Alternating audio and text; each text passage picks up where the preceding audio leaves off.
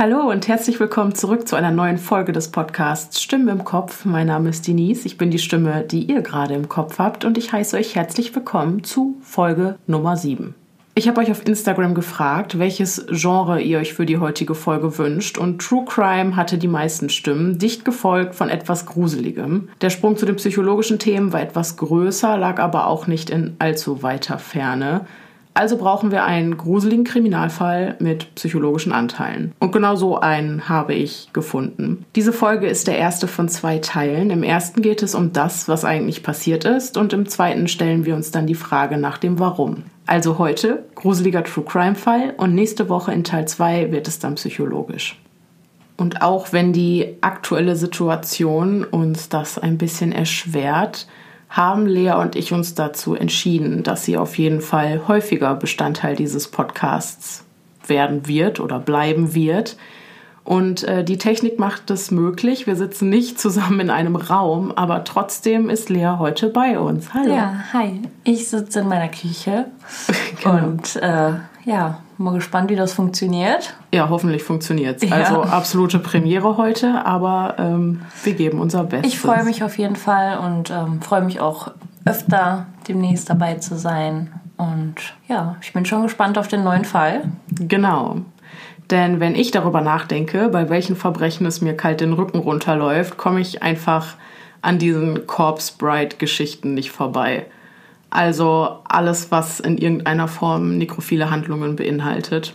Für diejenigen, die diesen Begriff noch nie gehört haben, kurz gesagt ist Nekrophilie eine paraphile Störung, bei der die Sexualpräferenz auf Leichen gerichtet ist. Allein das lässt schon vermuten, dass die heutige Folge sexuelle Gewalt auch an Toten und detaillierte Gewaltbeschreibungen enthält. Ja. Ihr seid also gewarnt. Hiermit die Triggerwarnung. Genau. Und du bist bereit. Ich glaube ja. Super. Es ist der 9. Februar 1983 und ein bitterkalter Tag in London. Um 11 Uhr morgens klingelt das Diensttelefon von Kriminaloberinspektor Peter J. Ein Polizeibeamter meldet einen seltsamen Fund in einem Abflussrohr. Anwohner hatten sich einen Tag zuvor über verstopfte Rohre und nicht funktionierende Toilettenspülungen beschwert. Als der Klempner der Sache auf den Grund ging, fand er eine faulig riechende graue Masse in der Sickergrube neben dem Haus. Verunsichert, ob es sich dabei um tierische Fleischabfälle oder um menschliche Überreste handelt, rief er die Polizei. Auch die Beamten sind sich sicher, hier stimmt was nicht. Als Peter J. die Hausnummer 23 der Cranley Gardens in Muswell Hill, ein vorstädtischer Bezirk im Norden Londons, erreicht, steht er vor einem Mehrfamilienhaus im viktorianischen Stil. Eine ruhige Gegend, sehr familienfreundlich. Nach einem kurzen Blick mit der Taschenlampe in den dunklen Schacht ist Jays Interesse geweckt. Gemeinsam mit seinen Kollegen Steve McCusker und Jeff Butler fischt er Anteile der fauligen Masse aus dem Abfluss, um sie genauer zu untersuchen. Als er knöchernde Strukturen entdeckt, die an eine menschliche Hand erinnern, lässt er das Material umgehend in die Pathologie bringen. Es ist 14 Uhr, als der Rückruf des Pathologen bestätigt, dass es sich bei dem Fund tatsächlich um menschliche Überreste handelt. Er fand außerdem die Überreste eines Nackenknochens, der deutliche Würgemale aufwies. Das Opfer muss also mit großer Kraft stranguliert worden sein. Eine genauere Inspektion der Rohre verrät den Männern, dass die Überreste aus einem Rohr stammen müssen, das zur Dachgeschosswohnung führt. Von den Nachbarn erfährt die Polizei, dass da oben ein etwas sonderbarer junger Mann wohnt, der gegen 17 Uhr von der Arbeit zurückkehren müsste. Um die Wartezeit in der Kälte zu überbrücken, sammeln die Beamten alle Informationen, die sie zu diesem Zeitpunkt über den mysteriösen Unbekannten haben. Dennis Andrew Nielsen, 37 Jahre alt, beunruhigt seine Nachbarn. Nicht gerade viel. Wie ist ein Mann, der Leichen zerstückelt und die Toilette runterspült? Um der Kälte zu entgehen, entschließen sich die Beamten im Hausflur auf die Rückkehr des Verdächtigen zu warten. Doch auch Nielsen wartet. Den Nachmittag auf der Arbeit hatte er damit verbracht, sich mental auf seine Verhaftung einzustellen. Er wusste um die verstopften Rohre seiner Nachbarn. Letzte Nacht hatte er noch versucht, so viele Überreste wie möglich aus dem Schacht zu fischen. Vergebens. Seit er seine Wohnung am Morgen verlassen hatte, wusste er Game Over.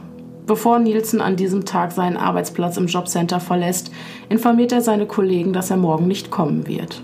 Eine Begründung für sein Fehlen gibt er ihnen nicht.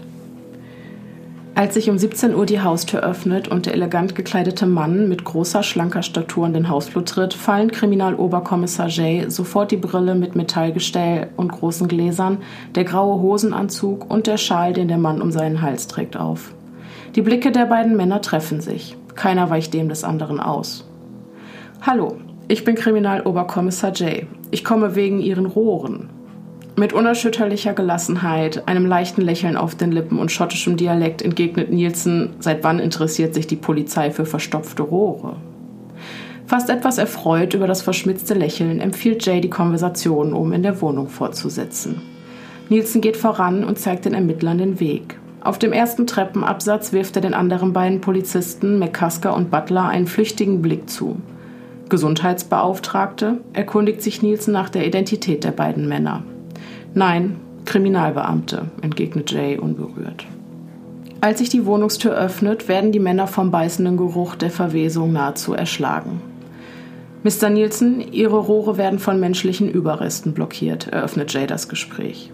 Ohne eine Miene zu verziehen, bringt Nielsen die Worte Oh mein Gott, das ist ja schrecklich hervor. Das war sein einziger Ausdruck von Unschuld. Denn Jay reicht es jetzt und er fordert den dringend Tatverdächtigen mit strengem Ton dazu auf, die Albernheiten sein zu lassen und ihm zu verraten, wo sich der Rest der Leiche befindet. Nielsen führt die Beamten in das verqualmte, eiskalte Nebenzimmer und öffnet wortlos einen Schrank.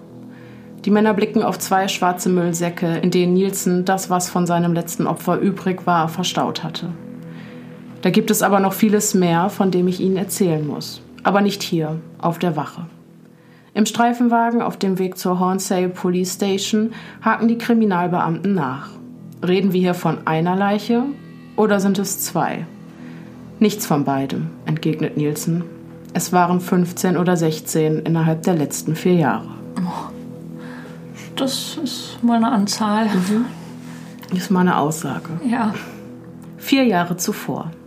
Es ist der Tag vor Silvester 1978. Der 33-jährige Dennis Nielsen hatte diese Weihnachten wie so oft alleine mit seiner Mischlingshündin Blieb verbracht. Wie heißt der Hund? Blieb. Oh. Seine Einsamkeit quält ihn. Abgeschottet von der Welt, die ihn umgibt, fühlt sie sich an wie ein langanhaltender, untragbarer Schmerz. Heute ist es ganz besonders schlimm. Erfüllt von Selbstmitleid und Trostlosigkeit sitzt Nielsen in seiner Junggesellenwohnung in der Melrose Avenue 195, trinkt seinen Bacardi und hört Musik. Bevor ihm die Decke auf den Kopf fällt, beschließt er sich auf den Weg ins Londoner Westend zu machen, denn hier gibt es viele Restaurants und Kneipen. Heute ist es jedoch ungewohnt ruhig in der Stadt und nur ein einziger Pub namens Cricklewood Arms hat geöffnet. Auch wenn es sich dabei nicht um die Art Etablissement handelt, die Nielsen für gewöhnlich aufsucht, entschließt er sich, dem Laden eine Chance zu geben. Der Wunsch nach etwas Gesellschaft ist einfach zu groß, um jetzt noch wählerisch zu sein. Und tatsächlich, an der Bar trifft Nielsen auf den 14-jährigen Stephen Holmes. Der Junge hatte zuvor ein Rockkonzert besucht. Aufgeladen mit rebellischer Energie und jugendlichem Leichtsinn ging er in den Pub, um zu sehen, ob er hier vom Barkeeper bedient werden würde. Immerhin machen das Erwachsene doch so. Konzerte besuchen und dann eintrinken gehen. Zu seinem Glück nahm man es 1978 mit dem Jugendschutzgesetz in Großbritannien noch nicht so ernst. Als er dann noch von einem erwachsenen Mann angesprochen und auf ein Bier eingeladen wird, fühlt er sich geschmeichelt. Die beiden Männer kommen also ins Gespräch. Steven erzählt Nielsen, dass er gebürtiger Ire ist, Fußball und laute Musik liebt. Dass sein erwachsenes Gegenüber in ihm einen potenziellen Sexualpartner sieht, ahnt er nicht. Doch mit seiner kleinen, zierlichen Statur und den braunen Locken passt Steven ganz genau in Nielsens Beuteschema. Er mochte schon immer eher den androgynen Typ. Als der Wirt die letzte Runde ankündigt, macht Steven deutlich, dass er einen weiten Nachhauseweg vor sich hat. Nielsens Angebot, für diese Nacht auf seiner Couch zu schlafen, nimmt er daher gerne an. An dieser Stelle sei gesagt, dass der Teenager zum jetzigen Zeitpunkt bereits stark angetrunken gewesen sein muss und in diesem Zustand sicherlich nicht mehr dazu in der Lage war, seine Entscheidungen gewissenhaft zu treffen, geschweige denn sein Gegenüber richtig einzuschätzen. In der Melrose Avenue 195 angekommen, trinken die Männer weiter, bis Steven betrunken und erschöpft in einen tiefen Schlaf fällt. Leise steigt Nielsen zu ihm ins Bett und erkundet mit seiner Hand den Körper des Jungen. Plötzlich quälen ihn fürchterliche Verlustängste. Mit dem Sonnenaufgang wird sich Steven auf den Heimweg machen und ihn wieder verlassen. Dann würde die verzweifelte Suche nach etwas Gesellschaft wie gewohnt weitergehen. Nielsen wird unruhig, sein Herz schlägt ihm bis zum Hals. Sein größter Wunsch ist es, dass sein Gast Silvester mit ihm verbringt, egal ob er will oder nicht. Am Boden sieht er auf einem Klamottenhaufen die Krawatte liegen, die er am Abend trug. Für eine Weile fixiert er sie mit seinen Augen. Dann geht alles ganz schnell. Mit einem Griff nach vorne nimmt er die rote Krawatte und schlingt sie um Stevens Hals. Dann zieht er zu. Oh Gott. Um sich von dem Schreck über seine eigene Tat zu erholen, trinkt Nielsen ein Glas Bacardi und raucht eine Zigarette. Also Bacardi war so sein Getränk. Ja, Rum, Bacardi. Dann nimmt er Stevens Leiche, bringt sie ins Bad und entkleidet den leblosen Körper, um ihn anschließend zu baden. Dann legt er den toten Steven zurück auf sein Bett. Zu diesem Zeitpunkt werden die sexuellen Möglichkeiten, die dieser Augenblick bietet, noch von dem unmittelbaren Schock der Situation überschattet. Nielsen ist sich sicher, bald wird die Polizei vor seiner Tür stehen und ihn verhaften. Doch anstatt seine Hinweise zu vernichten, wickelt er sein Opfer lediglich in einen Vorhang. Um seinen Kater auszukurieren, verbringt er den restlichen Tag im Bett. Mit der Leiche im Zimmer? Mhm.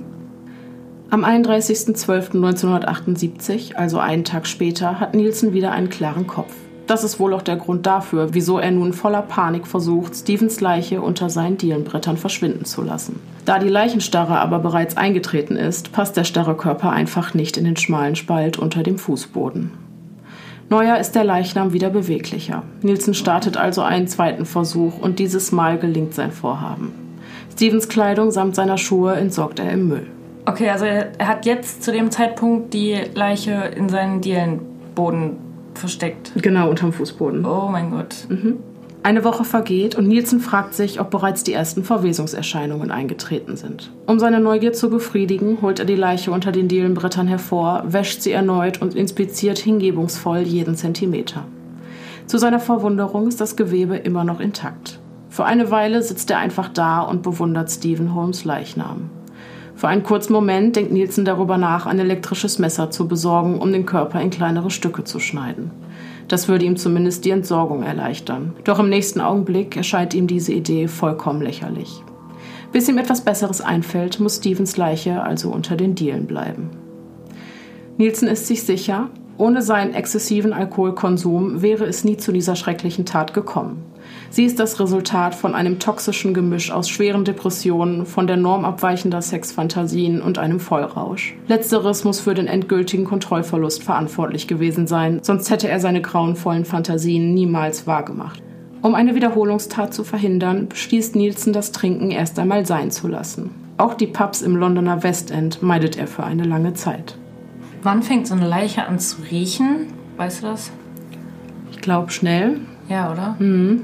Ich meine, gut, es ist jetzt Dezember, Januar, also es ist bestimmt kühl, aber. Mhm. Gut, wenn die Luft auch sehr trocken ist, setzt, glaube ich, eher so, eine, so ein Mumifizierungsprozess ein und nicht, nicht so eine richtige Fäulnis. Mhm. Aber ich glaube so, also nach zwei Wochen trotzdem, oder? ganz bestimmt.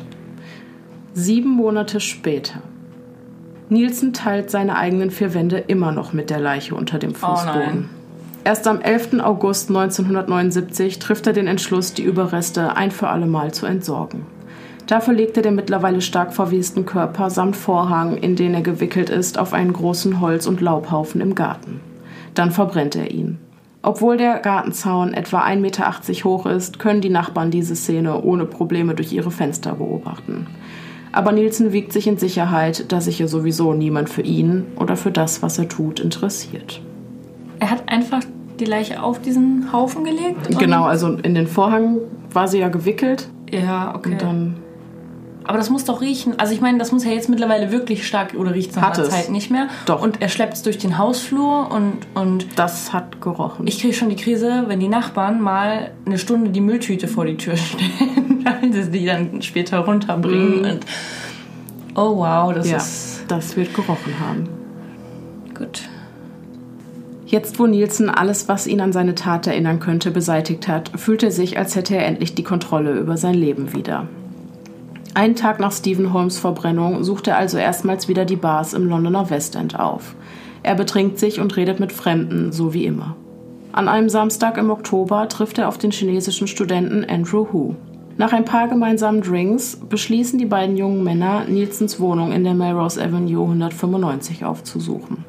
Als Andrew ein Gespräch über Bondage-Praktiken initiiert und im selben Atemzug klarstellt, dass ohne Bezahlung gar nichts läuft, befiehlt Nielsen seinem Gast, still sitzen zu bleiben, während er dessen Füße aneinander fesselt. Dann knotet er aus einem Kleidungsstück und einem Seil eine Schlinge. Als Andrew das sieht, gerät er in Panik. Er schreit und tobt, wodurch er sich aus seinen Fesseln befreien kann. Schnell nimmt er seine Sachen und rennt aus der Wohnung. Kurze Zeit später steht die Polizei vor Nielsens Tür. Doch der reagiert gelassen und erklärt dem Beamten, dass der ganze Vorfall lediglich Teil eines erotischen Spiels war, das etwas aus dem Ruder gelaufen ist. Also nicht weiter besorgniserregend. Etwas irritiert, aber zufrieden mit Nielsens Aussage, machen die beiden Männer kehrt und fahren in ihrem Streifenwagen davon. Gott, wie grausam, oder? Das ist ja auch wieder ein bisschen dieses, dass Männern nicht geglaubt wird, auch wenn die, der wird ja zur Polizei gegangen mhm. sein und er wollte es ja nicht. Also es war mhm. ja definitiv etwas, was er nicht wollte.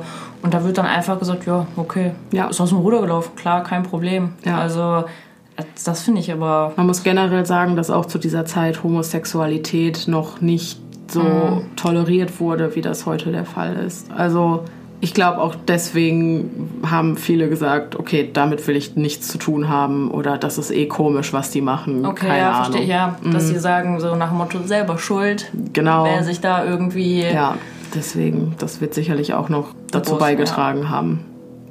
Viele Jahre später sagt Dennis Nielsen über diesen Vorfall, er lag schon richtig. Ich wollte ihn strangulieren, aber ich war zu nüchtern, um mich voll und ganz auf dieses Vorhaben einzulassen. Also konnte er fliehen. Also der hat überlebt. Ja.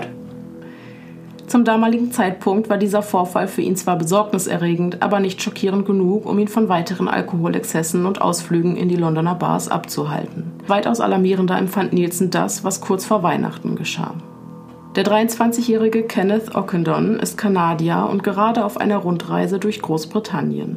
Für diese zwölfwöchige Rundreise hat er ganze drei Monate gespart. Mit seiner Familie steht er auch auf Reisen in engem Kontakt. Mehrmals täglich telefoniert er mit seinen Eltern. Seine Hobbys sind Heavy Metal Musik und Fotografie. Rauchen und trinken tut er nur in Maßen. Kenneth ist sehr aufgeschlossen und findet auch weit weg von zu Hause schnell neue Freunde. Das mag wohl auch an seiner höflichen und wohlerzogenen Art liegen. Am 3. Dezember um 15 Uhr telefoniert er mit seinem Onkel und verspricht für Weihnachten zurück nach Kanada zu kommen, um Zeit mit seiner Familie zu verbringen. Doch dazu kommt es nicht, denn dieser Anruf ist das letzte Lebenszeichen von Kenneth Ockenden.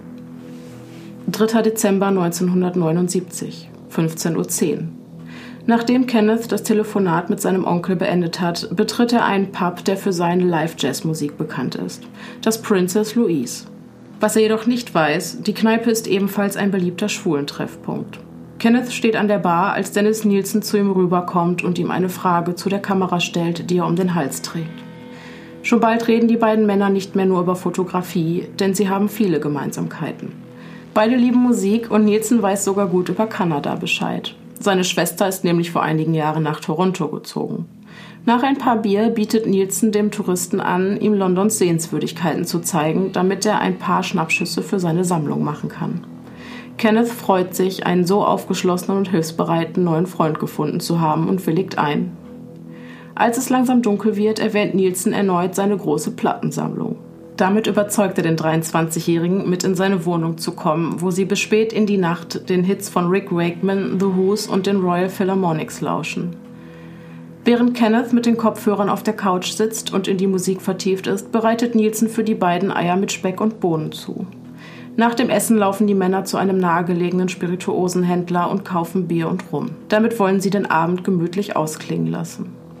Die gemeinsame Zeit der beiden tut Nielsen wirklich ausgesprochen gut. Kenneth scheint sich wirklich für ihn zu interessieren. Und das kann er nur erwidern. Er ist begeistert von der Anwesenheit des jungen Mannes und seiner aufgeschlossenen Art. Für diese neue Bekanntschaft ist er wirklich dankbar. Und auch Kenneth ist sich sicher, am Ende seines Trips wird er sich gerne an seinen neuen Freund Des zurückerinnern. Ob es an diesem Abend einen bestimmten Zeitpunkt gab, an dem Nielsen bewusst wurde, dass sich ihm mit dem Mord an Kenneth eine weitere Chance bietet, seine Sexfantasien wahrzumachen, werden wir nie erfahren. Es muss aber etwa 1 Uhr gewesen sein, als er das Kabel der Kopfhörer um Kenneths schmalen Hals wickelt und fest zuzieht. Dabei schreit er immer wieder, lass mich auch mal Musik hören. Oh nein. Als jede Anspannung aus dem Körper des 23-Jährigen entweicht, wird auch Nielsen wieder ruhiger. Um seine Hündin Blieb, die aufgeregt umherläuft und bellt, zu beruhigen, sperrt er sie in den Garten. Dann nimmt er sich die Kopfhörer, schenkt sich ein Glas Rum ein und spielt dieselben Lieder, die er noch vor wenigen Minuten mit Kenneth gehört hat. Wie nach seinem ersten Mord an Stephen Holmes entkleidet er den toten Körper, badet ihn und positioniert ihn anschließend auf seinem Bett. Noch ein Glas Rum und immer noch dieselben Lieder. So lange, bis er sich zu Kenneths Leiche ins Bett legt. In dieser Nacht nimmt Nielsen erstmals sexuelle Handlungen an einem Toten vor. Und auch wenn er niemals penetrierenden Sex mit einer Leiche praktizierte, erspare ich uns an dieser Stelle die Einzelheiten. Als Nielsen am nächsten Morgen aufwacht, ist der Körper neben ihm längst kalt. Bevor er sich auf den Weg zur Arbeit macht, sammelt er schnell alle Besitztümer seines Opfers ein, verstaut sie in einem Plastiksack und entsorgt ihn im Müll. Die Leiche versteckt er für die Zeit seiner Abwesenheit im Kleiderschrank. In der Mittagspause macht sich Nielsen auf die Suche nach einer günstigen Polaroid-Kamera. Und er wird fündig. Nach Feierabend fährt er auf direktem Wege nach Hause, denn er hat Großes vor. Dort angekommen, holt er den Toten wieder aus seinem Schrank und positioniert ihn abermals auf seinem Bett. Dann verewigt er das Resultat seines grausamen Verbrechens auf insgesamt 15 Fotoprints. Anschließend legt sich Nielsen ebenfalls hin und zieht den Leichnam auf seinen Körper, sodass er auf ihm liegt. In dieser Position schaut er für den restlichen Abend fern. Hin und wieder redet er auch mit dem Toten und manchmal muss er bei dem Anblick seiner Schönheit sogar weinen. Oh Gott. Doch am nächsten Tag, nach diesem morbiden Ritual, muss Nielsen der Realität ins Auge blicken. Langsam ist er wieder Herr seiner Sinne und auch unterbewusst scheinen die Ereignisse der letzten 48 Stunden nicht spurlos an ihm vorbeigegangen zu sein. Denn nun sammelt er hektisch alle Platten ein, die er mit Kenneth zwei Tage zuvor gehört hatte, und zerschlägt sie im Garten mit einem Spaten. Wenige Tage später befindet sich Nielsen auf der Weihnachtsfeier des Jobcenters, also von seinem Arbeitgeber. In diesem Jahr wurde ihm große Verantwortung zugetragen, denn er war wichtiger Bestandteil des Organisationskomitees. Da er in seiner Zeit beim Militär eine Ausbildung zum Koch gemacht hatte, war es seine Aufgabe, am besagten Abend 80 Mäuler zu stopfen. Außerdem wollte er sich um die musikalische Unterhaltung kümmern. Das alles war eine große Ehre für ihn. Bei der Planung ging er deshalb ganz besonders gewissenhaft vor und bespielte im Voraus unzählige Kassetten mit all den Songs, die er für eine solche Veranstaltung für angemessen hielt. Er hatte lediglich vergessen, dass auf diesen Tapes ausgerechnet die Lieder waren, die er in der Nacht von Kenneth Ockendons Ermordung hörte. Als die Musik aus den Lautsprechern dröhnt, wird ihm schlagartig schlecht. Er muss hier raus. Kreidebleich verschüttet er seinen Drink und rennt an die frische Luft. Doch als Nielsen am selben Abend in seine Wohnung zurückkehrt, verblassen die Grenzen zwischen Realität und Fantasie erneut. Wieder holt er die Leiche aus seinem Schrank und lässt sie auf einem Stuhl sitzen. Dann spielt er die Tapes, die er von der Weihnachtsfeier mit nach Hause gebracht hat und betäubt sich mit Unmengen an Alkohol. 17. Mai 1980, fünf Monate später. Nielsen spaziert durch die heruntergekommenen Straßen in der Nähe eines Londoner Bahnhofs. Umgeben von Armut, Obdachlosen und Drogenabhängigen hofft er hier auf junge Ausreißer zu treffen. Der 17-jährige Martin Duffy ist einer dieser Jugendlichen, die in ihrem Leben nicht viel Glück hatten. Nach der Scheidung seiner Eltern hielt er es zu Hause einfach nicht mehr aus. Mit 15 verließ er die Schule und geriet zunehmend in Schwierigkeiten. Diebstahl, Überfälle, Drogen und Prostitution. Duffy hat im Rahmen seiner kriminellen Laufbahn schon Kontakt zu vielen Psychologen und Sozialarbeitern gehabt, doch keiner konnte ihm helfen. Als Nielsen ihn findet, schläft er auf dem Boden an einer Straßenecke. An die Konversation der beiden hat Nielsen im Nachhinein nicht viele Erinnerungen. Jedenfalls nahm er Martin mit zu sich nach Hause. Dort angekommen, klagt dieser über starke Erschöpfungszustände und bittet nach ein paar Dosen Bier um eine Übernachtungsmöglichkeit. In seinem Manuskript erinnert sich Nielsen, wie Martin auf seinem Bett liegt, während er auf ihm sitzt und seine Arme mit den Beinen unter der Bettdecke fixiert. In fast vollkommener Dunkelheit stranguliert er ihn mit einem Seil. Plötzlich bemerkt Nielsen etwas Nasses. Martin hatte im Todeskampf unter sich gelassen. Bei dem Versuch, den Jungen aus dem Bett zu tragen, bemerkt Nielsen, dass sein Opfer zwar bewusstlos ist, aber immer noch atmet. Er schleift den regungslosen Körper in die Küche, wo er Wasser in das Spülbecken laufen lässt. Anschließend drückt er Martins Kopf so lange unter Wasser, bis keine Luftblasen mehr aufsteigen. Dann, wie es das Ritual verlangt, das Baden. Nur steigt er dieses Mal mit in die Wanne, um das Urin seines Opfers von sich abzuwaschen. Anschließend legt er den regungslosen Körper auf sein Bett. Martin ist mit Abstand der jüngste Tote, den er jemals gesehen hat, und das gefällt ihm, auch in sexueller Hinsicht. Bevor Nielsen schlafen geht, bringt er die Leiche in seinen Kleiderschrank. Zwei Tage später entfernt er dann abermals die Dielenbretter und legt sein drittes Opfer neben Kenneth Ockenons Leiche unter den Fußboden. Der liegt da also seit wie vielen Monaten jetzt auch schon? Der liegt da seit Dezember und jetzt ist Mai. Okay. Ja, fünf Monate. Er scheint sich aber wirklich nicht an diesen Gerüchen zu stören, ne? Mm -mm. Und wie hat er die jetzt mittlerweile da drunter gekriegt? Also werden die nach der Leichenstarre wieder weich? Weil er mhm. sagt ja, beim ersten Opfer ging es nicht und dann. Okay. Genau, also die Leichenstarre tritt ein und dann geht die aber auch wieder. Und danach. Passen die. Genau, in diesen Spalt unter den Fußboden. Mitte 1980 sind etwa anderthalb Jahre seit Dennis Nielsens erster Mord vergangen und allmählich gewöhnt er sich an seine neue Rolle als Serienmörder, was eine emotionale Abkühlung im Hinblick auf seine Taten mit sich bringt. Der Anblick von Toten kann ihn nun nicht weiter erschrecken. Auch auf der Arbeit verhält er sich weiterhin normal. Er führt also ein perfektes Doppelleben. Nur die Wahrscheinlichkeit, dass er in der Nacht zum Mörder wird, steigt zunehmend. Im August 1980 tötet Nielsen sein viertes Opfer. Er trifft den 25-jährigen Billy Sutherland in einer schwulen Bar in Soho. Da er seinen Lebensunterhalt von Zeit zu Zeit mit Prostitution verdient, hatte er nur wenig Hemmungen, mit fremden Männern mitzugehen. Im Fall von Nielsen wurde ihm das zum Verhängnis. Als die Polizeibeamten Dennis Nielsen viele Jahre später ein Bild von Billy Sutherland zeigen und ihn darum bitten, ihn als eines seiner Opfer zu identifizieren, nickt er nur. An diese Tat kann er sich kaum noch erinnern. Er weiß nur, dass er Billy mit seinen bloßen Händen erwürgte. Es ist Hochsommer und die drei verwesenen Leichen unter Nilsens Fußboden verursachen mittlerweile ein massives Fliegen- und Geruchsproblem im ganzen Haus. Auch die Deo-Sticks, die er unter den Dielenbrettern verteilt hatte, und das Insektenspray, das er zweimal täglich versprühte, verschafften keine Abhilfe. Das Haus an der Melrose Avenue 1995 gleicht nun einem, wie man es sonst nur aus Horrorfilmen kennt. Um dieses Problem zu lösen, muss Nielsen die Leichen irgendwie aus dem Haus schaffen. Aber wie? Dann kommt ihm eine Idee.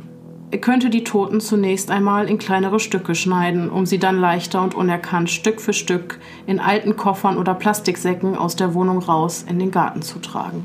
Dort würde er sie in einer Holzhütte beerdigen, die er eigentlich für seine Hündin Blieb gebaut hatte. Gesagt, getan. Nielsen platziert die toten Körper auf dem gefliesten Fußboden zwischen Kühlschrank und Herd. Angeekelt von den Maden und dem Gestank steht er verunsichert in seiner Küche. Um sein Vorhaben in die Tat umsetzen zu können, muss er sich schließlich mit vielen Gläsern Bacardi Cola, die er auf Ex und schnell hintereinander herunterkippt, betrinken.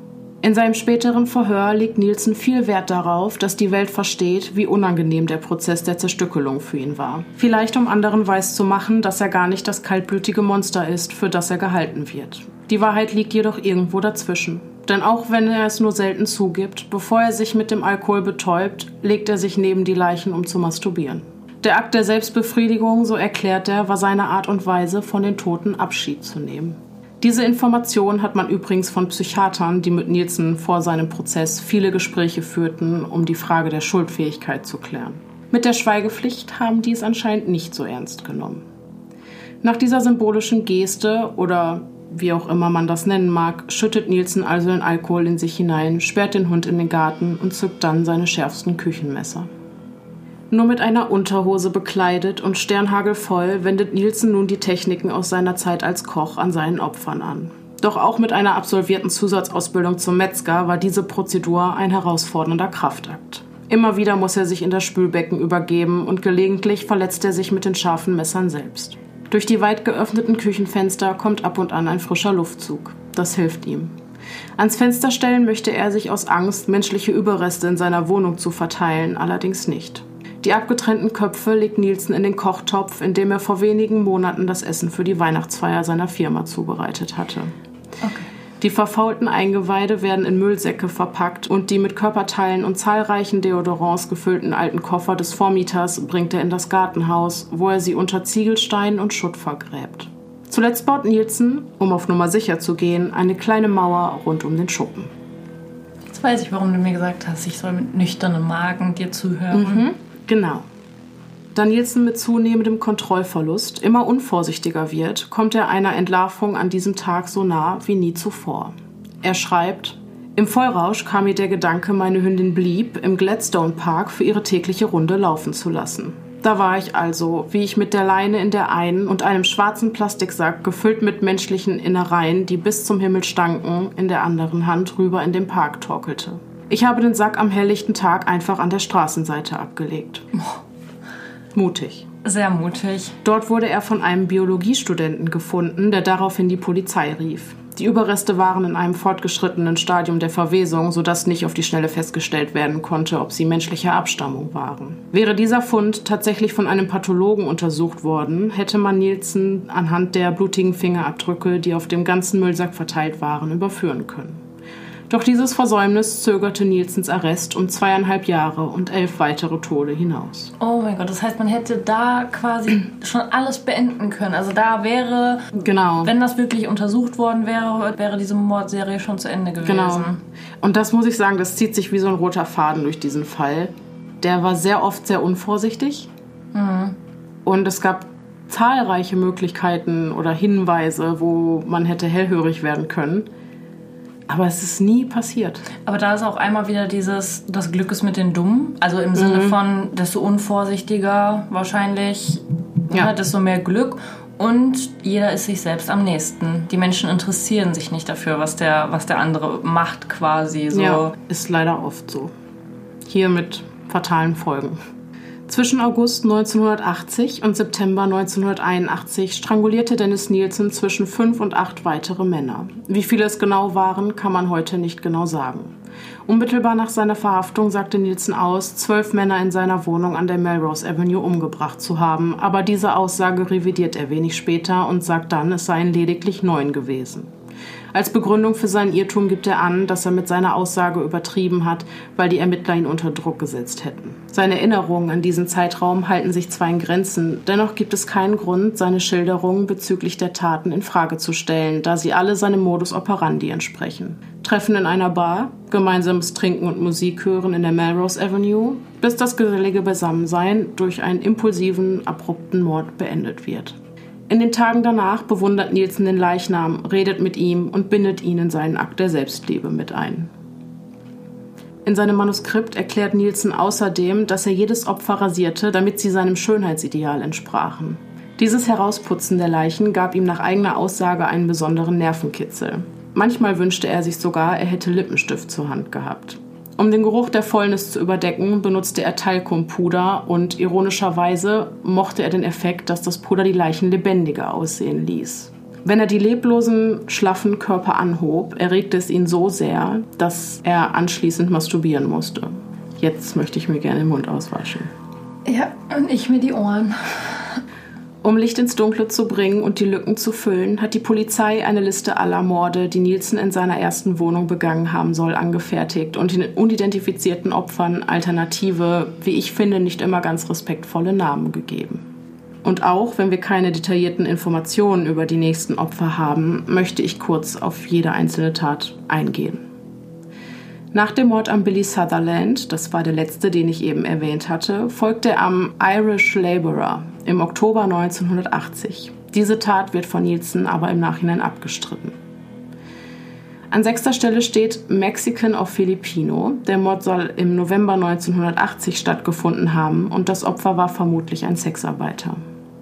Die nächste Tat ist Nielsen wieder etwas besser in Erinnerung geblieben. Zu Deutsch, der Landstreicher war wie fast alle anderen Opfer auch in seinen Zwanzigern und Nielsen trifft ihn im späten Herbst zum Ladenschluss am Ende der Sharing Cross Road. Der Mann ist offensichtlich in einem desolaten gesundheitlichen Zustand und sieht sehr verwahrlost aus. Gemeinsam nehmen die beiden ein Taxi zur Melrose Avenue, wo Nielsen ihn im Schlaf mit einer Krawatte stranguliert. Bei der Polizei sagt Nielsen aus, dass er plötzlich eine unglaubliche Euphorie verspürte, als wäre er auf Drogen und infolgedessen die Krawatte um den Hals des jungen Mannes legte und ihn mit all seiner Kraft strangulierte. Im Todeskampf machte dieser wohl mit den Beinen eine Bewegung, als würde er Fahrrad fahren. Das ist Nielsen scheinbar sehr stark im Gedächtnis geblieben. Zu dieser Tat sagt er rückwirkend, ich zitiere, es war so einfach wie einem Baby die Süßigkeiten wegzunehmen. Ich dachte mir, dass ich ihm einen Gefallen tun würde. Ich hatte den Eindruck, dass sein Leben eine einzige Qual war. Also denkt er auch wirklich noch, dass er denen damit einen Gefallen getan hat, ne? Teilweise. Der hat sich ja oft wirklich Männer gesucht, genau, die ohne Familie, obdachlos, drogenabhängig, genau. Das heißt, nur der junge Mann aus Kanada war da auch so ein bisschen. Und sein erstes Opfer, der war ja noch sehr jung und mhm. der hatte auch eine gute Familie und alles. Der war einfach zur falschen Zeit am falschen Ort. Ende 1980 trifft Nielsen einen Mann im Londoner Westend, der bei der Polizei bis heute nur unter dem Namen The Starving Hippie bekannt ist. In seiner Wohnung strangulierte er ihn mit einem Seil. Jahre später schreibt der bereits inhaftierte Nielsen in einem Brief an den Autor seiner Biografie Langhaariger Hippie, warum habe ich dich nicht zurückgebracht? Dein Tod und seine ständige Präsenz bringt mich fast um. Ich streiche das Haar aus deinen Augen. Ich versuche dich wach zu rütteln. Ich möchte dir sagen, dass es mir leid tut und dich davonlaufen sehen. Mein Versuch, dich zu reanimieren, ist vergebens. Nichts von dir funktioniert mehr. Doch auch dieser Mord wird von Nielsen abgestritten. Also hat er im Nachhinein doch noch viele wieder abgestritten. Mhm, genau. Wobei, da ist es halt nicht wirklich schlüssig, weil wenn er sogar noch in einem Brief an den Autor seiner Biografie, das ist Brian Masters, diesen Text schreibt, ja. um seine Reue an der Tat auszudrücken, ausgerechnet den dann abzustreiten, naja. Dann hätte man eher die abstreiten können, an die man sich nicht erinnert. Ne? Ja, genau. Im Januar 1981 trifft Nielsen den 18-year-old Blue-Eyed Scott im Golden Lion in Soho. Dort fordert er ihn zum Wetttrinken bis zum Tagesanbruch auf. Um es mit Nielsens Worten auszudrücken, das Ende der Nacht, das Ende des Trinkens, das Ende einer Person. An sein zehntes Opfer kann sich Nielsen kaum erinnern. Er weiß nur, dass er den Anfang 20-Jährigen im Februar 1981 irgendwo im Londoner Westend traf. Opfer Nummer 11, von der Polizei Skinhead genannt, wurde im April oder Mai 1981 ermordet. Nielsen traf ihn an einem Imbissstand im Leicester Square. Skinhead war 20 Jahre alt und wie alle anderen Opfer auch von kleiner Statur. Nur sein Körperbau passt nicht ins Bild. Während Nielsen sich sonst eher schmächtige Männer suchte, war sein elftes Opfer sehr muskulös. Außerdem hatte Skinhead stark tätowierte Arme und eine gestrichelte Linie mit der Aufforderung Cut Here auf seinem Hals stehen. Bei seiner Vernehmung sagt Nielsen der Polizei, dass er nach dem Mord den Torso des Opfers für etwa 24 Stunden aufhing. Und auch das passt nicht zu seinem Modus operandi. Da man nie herausfand, wer Skinnet wirklich war und Nielsen auch diesen Mord mittlerweile abstreitet, wurde er für diese Tat nie zur Rechenschaft gezogen. Im Sommer 1981 wird Nielsen allmählich von seinen emotionalen Problemen übermannt. Seine Alkoholexzesse münden immer häufiger in Auseinandersetzungen. Eines Abends wird Nielsen auf dem Weg nach Hause überfallen. Seine Jacke, Schuhe und die Brieftasche werden ihm gestohlen. In ihr befand sich eine ganze Monatsmiete. Einige Tage darauf verliert er im Vollrausch seine geliebte Kamera und seinen Filmprojektor. Als der Stress zu viel wird, bricht Nielsen am Ende der Melrose Avenue zusammen und kommt ins Krankenhaus. Dort können die Ärzte jedoch keine physische Ursache für seinen Zusammenbruch feststellen. Er leidet einfach unter extremen Stress und starken Erschöpfungszuständen. Drei weitere Monate gehen ins Land, bis Nielsen seinen letzten Mord in der Melrose Avenue 1995 begeht. Malcolm Barlow ist einer dieser Jungen, dessen Probleme ihn durch jedes soziale Netz fallen lassen. Als er gerade elf Jahre alt ist, verstirbt seine Mutter. Von da an kümmert sich seine Schwester um ihn, doch nach kurzer Zeit muss sie sich eingestehen, dass der Junge eine nicht tragbare Belastung für sie ist. Von diesem Zeitpunkt an lebt Malcolm Barlow ohne einen festen Wohnsitz und wandert von Hostel zu Hostel. Die Übernachtungen finanziert er sich mit Sozialleistungen und Ladendiebstahl. Manchmal überredet er ältere Männer dazu, mit ihm zu schlafen, um sie anschließend zu erpressen. Als Nielsen am 17. September 1981 das Haus verlässt, um sich auf den Weg zur Arbeit zu machen, sieht er den mittlerweile 24-jährigen Malcolm, wie er am Gartenzaun des Nachbarhauses zusammenbricht. Als Nielsen den Jungen fragt, was mit ihm los ist, erzählt dieser von seiner Epilepsieerkrankung und dass seine Medikamente ihn so sehr schwächen, dass er oft in Ohnmacht fällt. Nielsen ist der Meinung, dass Malcolm dringend einen Arzt aufsuchen sollte und besteht darauf, dass er mit in seine Wohnung kommt, um sich hinzusetzen. Als es dem kreideblassen jungen Mann nach etwas Ruhe und einem Glas Wasser immer noch nicht besser geht, ruft Nielsen den Notarzt.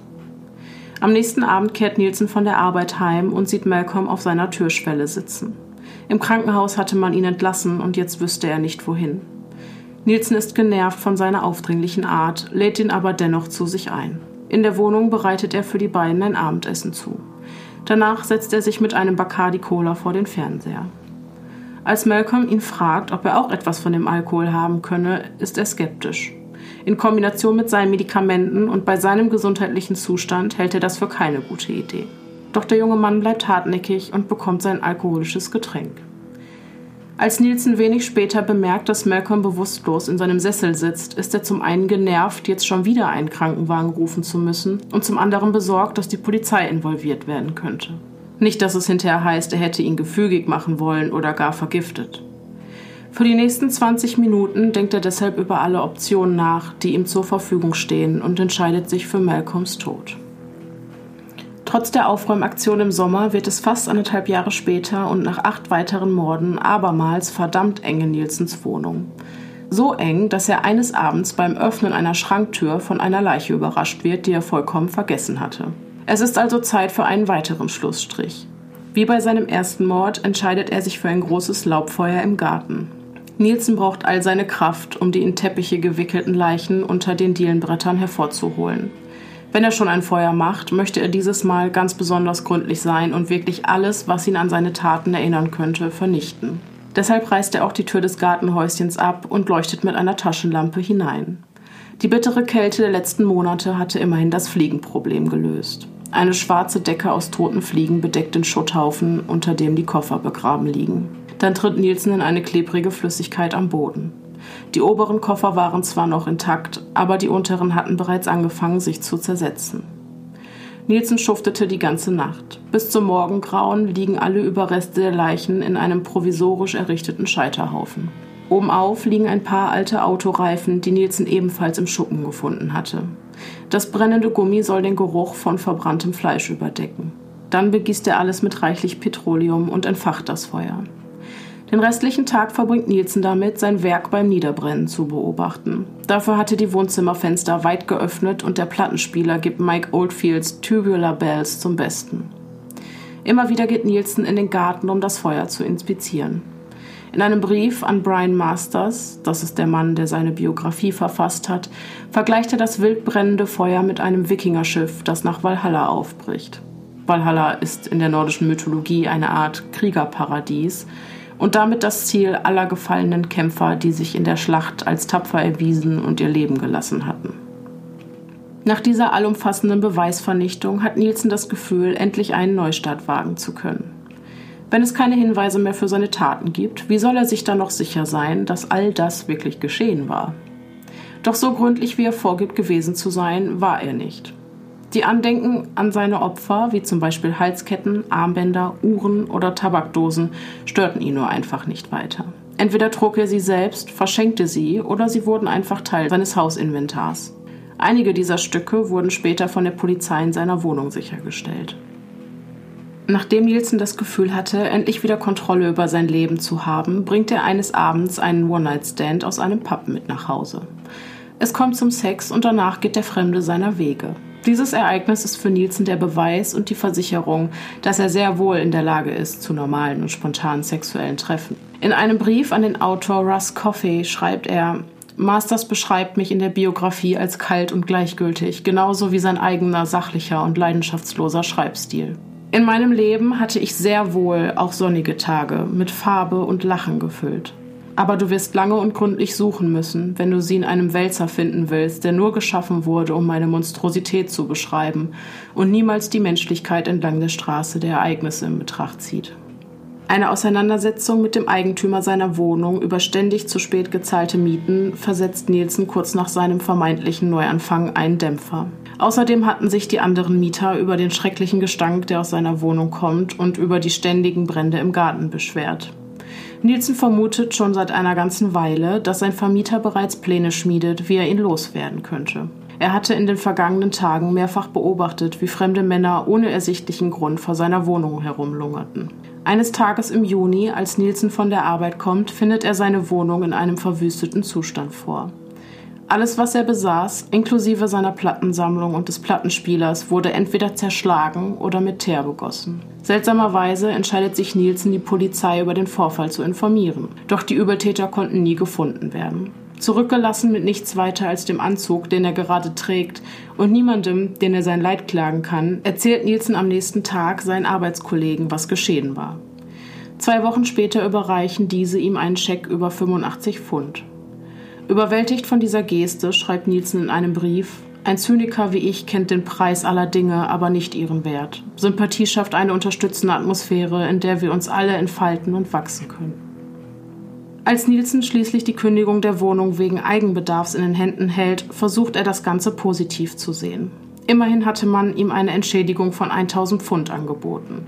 Für ihn ist das Geld und der Umzug eine weitere Chance auf einen absoluten Neustart. Es ist der 5. Oktober 1981 und ein nebeliger Herbstmorgen in London. Nielsen klettert auf die Ladefläche des Umzugswagens und fährt die wenigen Meilen rüber nach Muswell Hill. Ihm fällt ein Stein vom Herzen, als er die Melrose Avenue mit all ihren schrecklichen Erinnerungen endlich hinter sich lässt. Nielsen ist sich ganz sicher, dass ihm ein Tapetenwechsel dabei helfen wird, seine Sucht zum Morden endlich loszuwerden. Und das war kein blinder Optimismus, denn in seiner neuen Wohnung würde sich die Entsorgung einer Leiche nur schwer realisieren lassen. Nicht nur, dass der Garten von allen Parteien gemeinschaftlich genutzt wird, er müsste die toten Körper zwei Stockwerke nach unten tragen. Da Nielsen auch keinen Führerschein hat, ist das Loswerden der Leichen an einem anderen Ort auch keine Alternative. Cranley Gardens ist eine idyllische und gut betuchte Wohnsiedlung mit vielen Einfamilienhäusern. Doch Haus Nummer 23 ist anders. An dem Gebäude, das später von den Medien als Haus des Horrors betitelt wird, nagt der Zahn der Zeit. Mit seiner gräulich verfärbten Fassade und der abgeblätterten Farbe fällt es in der ansonsten sehr gepflegten Nachbarschaft negativ auf. Mieter des Hauses kommen und gehen, ohne sich untereinander wirklich zu kennen. Auch Nielsen kennt seine Nachbarn nur flüchtig. Auf die wirkt er zwar exzentrisch, aber nicht gänzlich unpassend als neuer Mitbewohner des Hauses. Und auch er ist zufrieden. Seine neue Wohnung ist nicht nur wesentlich größer, sondern auch um einiges besser ausgestattet als die an der Melrose Avenue. Ohne die schrecklichen Erinnerungen an seine Taten und den furchtbaren Gestank fühlt sich Dennis Nielsen bei dem Gedanken an Gäste endlich wieder wohl. In dieser Zeit schaut auch sein alter Freund Martin Hunter Craig mal wieder vorbei. Bei diesem Besuch sagt sein Freund Des, so wie er Nielsen nennt, zu ihm: Ich mag es, wenn du hier bist, Skip. Das hält mich davon ab, ungezogene Dinge zu tun. Martin, der zu diesem Zeitpunkt noch nichts von Nielsens Doppelleben ahnt, lacht über diese Bemerkung nur. Während des ersten Monats in Cranley Gardens 23 erfährt Nielsen variierende Level der Kontrolle bezüglich seines Tötungsdrangs. Ohne weitere Taten fühlt er sich endlich so, als würde er den Kampf gegen sich selbst gewinnen. Doch dann steht seine Abstinenz plötzlich auf der Kippe. Es ist November 1981 und Nielsen besucht den Goldenen Löwen in Soho. An der Bar steht ein ernst reinguckender Mann, der ihm direkt auffällt. Gegen 18 Uhr bemerkt Nielsen, wie sein Objekt der Begierde aufdringlich angebaggert wird und geht dazwischen. Schwer beeindruckt von dieser aufopferungsvollen Geste stellt sich der Mann mit dem ernsten Blick als Paul Nobs vor. Nach ein paar Bier gehen die beiden Männer zu Nielsen nach Hause, trinken Bacardi und schauen Panorama. Gegen 21 Uhr zeigt der Alkohol bei Paul langsam seine Wirkung. Er entscheidet sich für diese Nacht zu bleiben. Als die Männer gemeinsam im Bett liegen, möchte Paul Sex, aber Nielsen lehnt ab. Dann schlafen sie ein. Mitten in der Nacht wird Paul plötzlich von schrecklichen Hals- und Nackenschmerzen aus dem Schlaf gerissen. Desorientiert wankt er ins Badezimmer. Als er sich im Spiegel sieht, ist er geschockt. Seine Augen sind blutunterlaufen und eine bläuliche Verfärbung ziert seinen Hals. Benommen geht er zurück ins Schlafzimmer, wo Nielsen aufrecht im Bett sitzt und mit einer ernsten Miene sagt, Du siehst furchtbar aus. Na, vielen Dank auch, entgegnet Paul, und auf die Frage, was mit ihm passiert sei, reagiert er nur mit einem Schulterzucken. Doch Nielsen empfiehlt ihm dringend, einen Arzt aufzusuchen.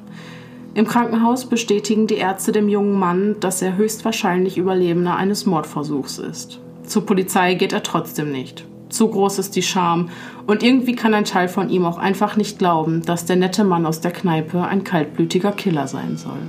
Warum hätte er ihn auch umbringen wollen? Oh mein Gott, das war schon wieder, also das wäre jetzt die zweite große Möglichkeit mhm. gewesen, ihn das Handwerk zu legen. Ja. Oder eigentlich die dritte, wenn man dem ersten schon geglaubt hätte. Ja. Dann das mit dem Sack. Mit dem Sack mit den Innereien, die er auf der Straße hat stehen lassen. Und jetzt das. Entweder hat er sich umentschieden oder er hat einfach echt gedacht, der ist tot. Ja. Einige Wochen später macht Nielsen eine Erfahrung, die ihn in seiner Annahme, sich im Griff zu haben, weiter bestärkt. Bei seiner abendlichen Kneipentour wird er Zeuge, wie ein Mann an der Bar zusammenbricht. Er bringt ihn zu sich nach Hause, legt ihn in sein Bett, deckt ihn zu und schaltet den Heizlüfter ein. Der erschlaffte Körper des Bewusstlosen erregt ihn zwar so sehr, dass er neben ihm masturbierte, aber immerhin empfand er nicht den Zwang, ihn zu töten. Die Tatsache, dass der Mann am nächsten Morgen eigenständig aus seiner Wohnung läuft, erleichtert ihn jedenfalls ungemein. In seinem Manuskript versucht Nielsen die Gründe dafür zu eruieren und kommt zu dem Entschluss, dass an diesem Abend ein zentraler Bestandteil seiner Fantasie abwesend war. Ein Bewusstloser ist bereits passiv. Daher verspürte er nach seiner Theorie bei dem Gedanken an einen potenziellen Mord keinerlei Nervenkitzel. Weihnachten 1981 ist genauso einsam und trostlos wie die letzten Jahre auch. Nielsen redet nicht viel über diesen Zeitraum, aber ein Brief, den er seiner Mutter schickt, verrät etwas über seine Gefühlslage während dieser Zeit. Mir geht es halbwegs gut, schreibt er. Um irgendwie mit seiner Einsamkeit umzugehen, hält er in den Londoner Bars wie gewohnt Ausschau nach Gleichgesinnten. Im März 1982 trifft Nielsen den 23-jährigen John Howlett in einer Bar. Die beiden trinken zusammen und fahren anschließend in Nielsens Wohnung. Nach dem gemeinsamen Abendessen sehen die beiden Männer bis zum späten Abend fern. Als die Wiederholung des Blockbusters anfängt, fragt John, ob Nielsen etwas dagegen hat, wenn er sich in sein Bett legen und bis zum nächsten Morgen bleiben würde. Und Nielsen hatte in der Tat etwas dagegen. Weder mochte er John noch findet er ihn attraktiv. Doch als dieser den Raum verlässt, geht er nicht durch die Tür, die nach draußen führt, sondern geradewegs in Nielsens Schlafzimmer, wo er sich unerlaubterweise schlafen legt. Als Nielsen den unerwünschten Gast in seinem Bett vorfindet, sagt er, ich wusste gar nicht, dass du einziehst. Aber John gibt nur einen grunzenden Laut von sich. Nielsen ist drauf und dran, trotzdem ein Taxi zu rufen, überdenkt diese Entscheidung aber noch bei einem Glas Bacardi. Später bei der Polizei sagt er aus, dass er John einfach umgebracht hat, weil er ihm lästig war.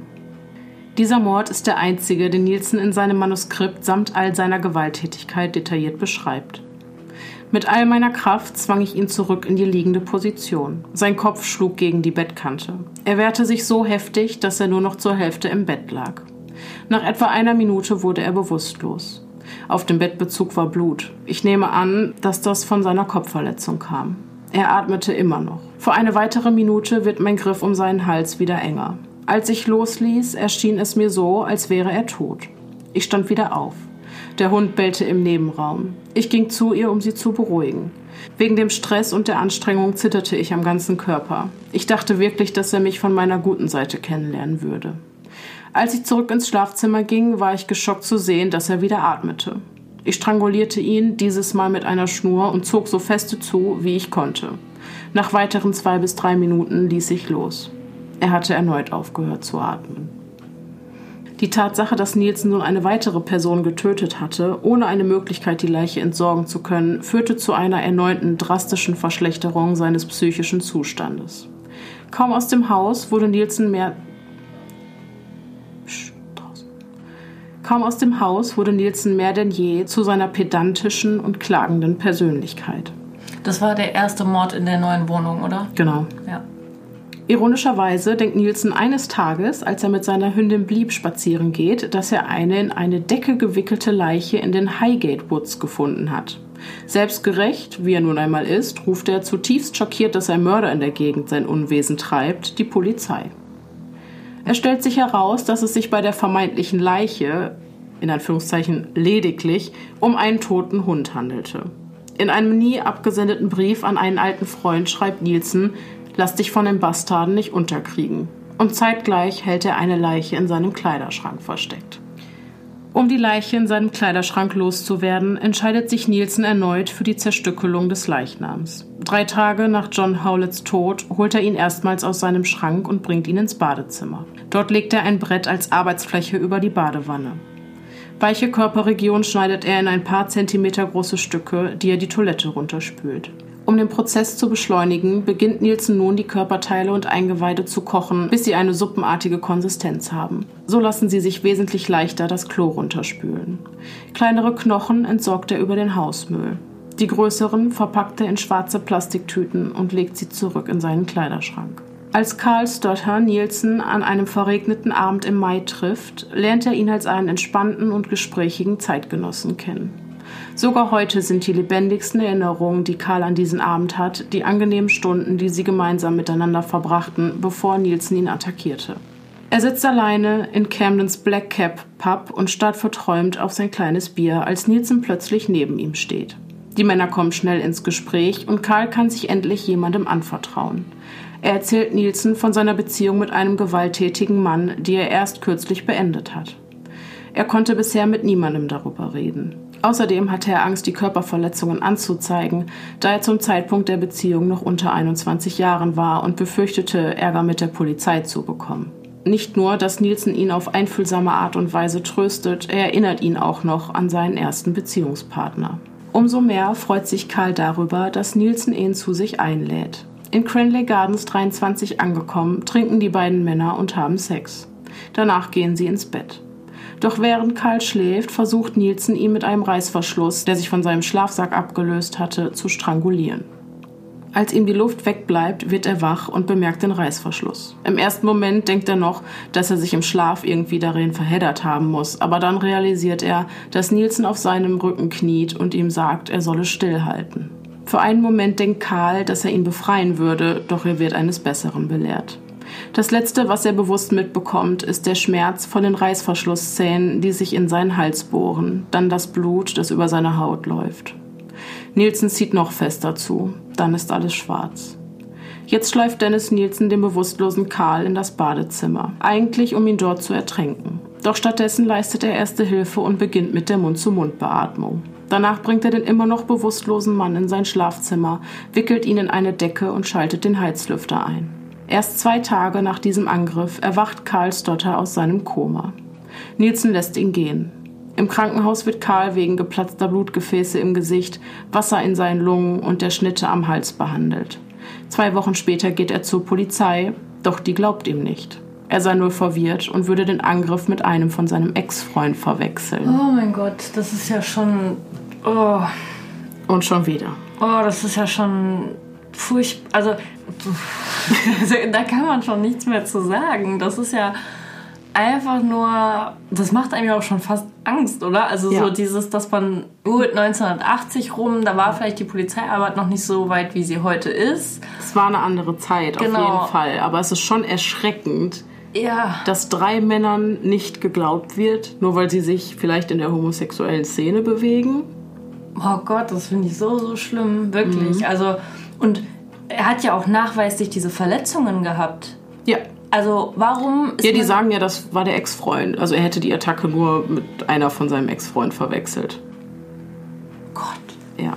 Viele Jahre später schreibt Karl Stotter einen Brief an Nielsen, in dem er um Antworten bittet, denn er selbst erinnert sich bis heute nicht an alle Details des Angriffs. Er schreibt zwar offen, scheut aber davor zurück, die vollen Auswirkungen seiner körperlichen Verletzungen preiszugeben. Seine Lungen haben sich von Nielsens Versuch, ihn zu ertränken, immer noch nicht erholt. Auch dass er nach dem Angriff einen emotionalen Zusammenbruch und einen Selbstmordversuch hatte, verschweigt er ihm. Die Tatsache, dass der John Howlett, dessen Leiche sich zum Zeitpunkt des Angriffs zum Teil noch in Nielsens Kleiderschrank befand, aus seinen frühen Kindheitstagen kannte, macht das Trauma für ihn nur noch persönlicher. Noch lange nach dem Angriff ist Karlsdotter davon überzeugt, dass zwischen Nielsen und ihm eine aufrichtige Verbindung bestand. Während seiner letzten sechs Monate in Cranley Gardens zeigt sich Nielsen gegenüber der Tatsache, dass er ein Mörder ist, völlig resigniert. Martin Hunter Craig erzählt in einem Interview, wie sich Nielsen auf seine eigene kryptische Art eingestand, dass sein Leben in den 80ern vorbei sein würde. Nur dachte Hunter Craig zum damaligen Zeitpunkt, er würde damit im Alter von 80 Jahren meinen und nicht in den 80er Jahren. Im September 1982 trifft Nielsen auf Graham Allen, der offensichtlich auf Drogen versucht, ein Taxi anzuhalten. Orientierungslos und mit Blut auf seiner Jacke steht der obdachlose 24-Jährige auf der Shaftesbury Lane, als Nielsen ihn anspricht. Das, was Allen mehr als alles andere will, ist etwas Essbares. In Cranley Gardens angekommen, serviert Nielsen ihm kurze Zeit später ein riesiges Omelett. Nachdem er etwa drei Viertel davon gegessen hat, bemerkt Nielsen, dass er entweder eingeschlafen oder das Bewusstsein verloren haben muss. In sich zusammengesunken sitzt er auf einem Stuhl und ein Stück Omelett hängt noch aus seinem Mund. Im ersten Augenblick denkt Nielsen, dass er sich daran verschluckt hätte und daran erstickt wäre. Aber da war kein Husten, Würgen oder Röcheln. Er scheint sich einfach nur in irgendeiner Art tiefen Bewusstlosigkeit zu befinden. Nielsen setzt sich neben ihn und trinkt noch einen Bacardi. Bei der Polizei sagt Nielsen aus, dass er keine Erinnerung daran hat, was genau er zu diesem Zeitpunkt in den Händen hielt. Des Weiteren ist er sich nicht sicher, ob Ellen überhaupt noch atmete oder nicht. Sein Teller mit dem restlichen Omelett stand immer noch auf seinem Schoß. Nielsen stellte ihn auf den Tisch und dann muss er ihn wohl stranguliert haben. Womit, das weiß Nielsen nicht. Er weiß nur, dass Ellen plötzlich tot war. Vielleicht war es auch das Omelett, das Ellen umbrachte. Aber das hätte ja keine rote Spuren an seinem Hals hinterlassen. Also muss es wohl Nielsen gewesen sein. Drei Monate später, am 22. Dezember 1982, genießt der 20-jährige Trevor Simpson, der gerade aus einer sechsmonatigen Haft entlassen wurde, seine wiedergewonnene Freiheit in einer Bar in Soho. Hier trifft er auf Dennis Nielsen, mit dem er anschließend nach Hause geht. Er ist zwar nicht homosexuell, aber da zurzeit keinen festen Wohnsitz hat, kommt ihm die Einladung sehr gelegen. Nachdem er die Nacht auf Nielsens Couch verbracht hatte, bietet dieser ihm am nächsten Morgen an, dass er gerne für eine Weile bleiben könne, und das tat Trevor. Für die nächsten sieben Tage teilten sich die beiden Männer die Wohnung in Cranley Gardens. Weihnachten kommt und geht, wie jeder andere Tag auch. Am sechsten Abend beschwert sich Trevor über den von Nielsen gekochten Eintopf. Der fühlt sich zwar vor den Kopf gestoßen, tut aber so, als hätte er diesen Kommentar einfach überhört. Doch als sein undankbarer Gast zu späterer Stunde irgendwas von wegen den Professor um Erlaubnis fragen müssen, ob er bleiben dürfe, vor sich hingrummeln hört, wird er sauer. Nachdem Trevor ins Bett gegangen ist, steht Nielsen in der Küche und denkt darüber nach, wie er ihn am besten töten könnte. Am liebsten würde er ihm einfach einen stumpfen Gegenstand über den Kopf ziehen. Aber das kann er nicht. Nielsen fixiert mit seinem Blick den Messerblock wenn er den Anblick vom Blut nur nicht so abscheulich finden würde. Das naheliegendste wäre wohl, ihn einfach zu strangulieren. Doch aus irgendeinem Grund kann er sich bei Trevor nicht dazu durchringen. Der junge Mann gefällt ihm nämlich ausgesprochen gut. Dann kommt ihm die, im wahrsten Sinne des Wortes, zündende Idee. Es ist 1 Uhr morgens, als Trevor von dem Rauch, der sich langsam im Schlafzimmer ausbreitet, wach wird. Er steht auf und läuft benommen ins Wohnzimmer, wo eine Jeanshose Feuer gefangen hat. Um Wasser zu holen, rennt er in die Küche, wo Nielsen unbeeindruckt an seinem Glas rumnippt. Der muss wohl wieder beim Rauchen auf der Couch eingeschlafen sein, denkt sich Trevor. Dass der Brand absichtlich gelegt wurde und ein Versuch war, ihm das Leben zu nehmen, ahnt er nicht. Einen Tag nach diesem Vorfall packt Trevor seine Sachen und geht. Nielsen hatte noch zu ihm gesagt, dass er unbedingt mal wieder vorbeikommen müsse, aber das tat er nicht. Jetzt, wo Nielsen wieder alleine ist, beginnt er wieder stark zu trinken. Silvester 1982 läutet er zur Mittagszeit in einer Kneipe mit reichlich Rum ein. Um 20 Uhr war er so betrunken, dass er sich entschließt, seine Nachbarinnen Vivian und Monique aus dem ersten Stock zu sich einzuladen. Er klopft an der Tür und unterbreitet den Damen heftig lallend sein Angebot. Die beiden Mädchen zögern kurz, lehnen schlussendlich zwar höflich, aber bestimmt ab. Verstimmt stapft Nielsen zurück in die Wohnung, wo er bis in die Nacht alleine trinkt und Musik hört. Als Nielsen sein letztes Opfer Stephen Sinclair am Mittwoch, den 26.01.1983 trifft, hat die Sucht zum Morden vollständig Besitz von ihm ergriffen. Typisch für die Art Männer, die er üblicherweise mit nach Hause bringt, meint es auch Stevens Schicksal nicht immer gut mit ihm. Seit seinem zwölften Lebensjahr gerät er immer wieder in Schwierigkeiten. Drogenmissbrauch, Diebstähle und Gefängnisaufenthalte bestimmen sein Leben. Der 20-Jährige war kurz zuvor mit dem Intercity Express von Schottland nach London gereist. Wie viele Ausreißer hatte er die Hoffnung, in der Großstadt endlich sein Glück zu finden. In einer Spielhalle am Piccadilly Circus trifft Stephen seinen Mörder. In der Lederjacke und den engen schwarzen Hosen zieht der junge Mann Nielsens Aufmerksamkeit auf sich. Der lädt Stephen daraufhin zu einer Kneipentour im Londoner Westend auf seine Kosten ein. Um 23.30 Uhr schließen die Bars und Nielsen schlägt vor, den Abend in seiner Wohnung ausklingen zu lassen. Doch schon auf dem Weg zu ihm wirkt Steven plötzlich schläfrig und benebelt. In Cranley Gardens 23 angekommen, schalten sie den Fernseher ein. Als Nielsen bemerkt, dass sich sein Gast in eine Ecke des Raumes verzogen hat, um sich Drogen zu spritzen, ist er enttäuscht. Um der unangenehmen Situation zu entfliehen, setzt er sich Kopfhörer auf und hört die gesamten 75 Minuten vom The Who's Album Tommy. Danach leert Nielsen sein Glas rum und nimmt sich die Kopfhörer ab. Steven sitzt jetzt auf dem Lazyboy, ausgenockt von den Drogen und dem Alkohol. Für eine Weile sieht er ihm nur beim Schlafen zu. Dann nähert er sich dem reglosen Körper. Je näher er ihm kommt, desto schneller schlägt das Herz in seiner Brust. Vor ihm kniend berührt Nielsen vorsichtig Stevens Bein und fragt: Bist du wach? Keine Reaktion. Oh, Steven, jetzt geht's wieder los, sagt Nielsen leise und geht in die Küche. Hier verknotet er ein Seil mit seiner Krawatte. Zurück im Wohnzimmer sitzt Steven immer noch unverändert auf seinem Platz. Als Blieb schwanzwedelnd auf Nielsen zugerannt kommt, erklärt er ihr mit ruhiger Stimme, dass alles in Ordnung ist, er aber kurz etwas Ruhe braucht. Dann schickt er sie auf ihren Platz. An Moral denkt Nielsen in diesem Augenblick nicht. Er tut einfach nur das, was er tun muss. Um den Erstickungsprozess zu beschleunigen, knotet er extra noch einige Knoten in seine selbstgemachte Schlinge, bevor er sie auf Stevens Bein ablegt. Dann genehmigt er sich noch einen weiteren Bacardi und beobachtet Steven vom Bett aus all diese Schönheit, all das Potenzial und all der Schmerz. Das alles ist Stephen Sinclairs Leben und er muss dem ein Ende setzen. Ein schlechtes Gewissen hat er bei diesem Gedanken nicht. Nielsen steht auf und geht zu ihm. Mit einer Hand hebt er das schmale Handgelenk des jungen Mannes und lässt den schlaffen Arm zurück auf seinen Schoß fallen. Dann öffnet er noch eines seiner Augen, aber da ist kein Reflex. Jetzt kniet er sich neben den Sessel, legt die Schlinge um Stevens Hals und zieht an beiden Enden der Ligatur so fest er kann. Dabei fixiert er einen imaginären Punkt an der Wand, bis er seinen Griff nach einigen Minuten wieder löst. Jetzt hat Steven aufgehört zu atmen. Siehst du, war doch gar nicht so schlimm. Und jetzt kann ihr nichts mehr wehtun, sagt Nielsen, während er mit seinen Fingern durch das blonde Haar seines Opfers fährt. Nach einem weiteren Glas Rum und einer Zigarette lässt er für sein übliches Ritual das Badewasser ein. Als er den Toten entkleiden will, bemerkt er die Bandagen an beiden Unterarmen, die zwei immer noch offene und tiefgehende Rasierklingenschnitte verbergen. Nielsen nimmt den leblosen Körper in seine Arme und trägt ihn ins Badezimmer. Nach dem Waschen der Leiche geht er mit ihr zu Bett. Was am frühen Morgen geschieht, erklärt Nielsen in seinem Manuskript wie folgt.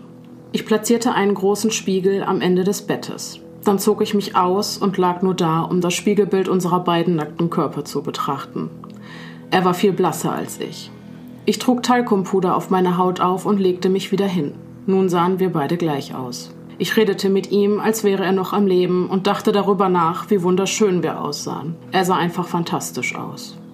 Als ich müde wurde, legte ich mich unter die Bettdecke. Gute Nacht, Steven, sagte ich zu ihm, knipste die Nachttischlampe aus und schlief ein. Ein paar Stunden später klingelte mein Wecker und ich stand wieder auf. Mir lag ein gewöhnlicher Arbeitstag bevor. Zum Tod von Stephen Sinclair sagt Nielsen zu einem späteren Zeitpunkt, der Kummer war groß und ich wurde überrollt von einer Flut aus tiefstem Trauer, als ob jemand, der mir wirklich am Herzen lag, gerade verstorben wäre. Und das, obwohl Nielsen in diesem Fall nicht einmal abstreiten kann, dass er die Tat nicht geplant hatte. Immerhin hatte er zuvor die Ligatur angefertigt. 14 Tage nach dem Mord an Stephen Sinclair befinden wir uns wieder am Anfang unserer Geschichte. Nachdem Dennis Nielsen von den Kriminalbeamten auf die Wache gebracht wurde, beantwortet er all ihre Fragen sachlich und mit viel Geduld. Er selbst ist sich sicher, hätte die Polizei nicht geschnappt, wären aus 15 Morden 115 geworden. War ein gewisser Punkt erstmal überschritten, hätte ihn auch eine Explosion nicht mehr aufhalten können. Insgesamt wird Nielsen in den nächsten Wochen 16 Mal für insgesamt 31 Stunden verhört. Parallel zu den ersten Vernehmungen werden die Wohnungen an der Melrose Avenue 195 und in Cranley Gardens 23 von Kriminalbeamten durchsucht. In zweiterer findet man drei männliche Torsi, drei Schädel, einen oberhalb der Hüfte abgetrennten Unterkörper und neben Unmengen verfaulter Organe noch etliche Knochen. Die Informationen, die die Ermittler durch Verhöre und die Berichte der Rechtsmedizin über die Opfer bekommen, werden genutzt, um diese zu identifizieren.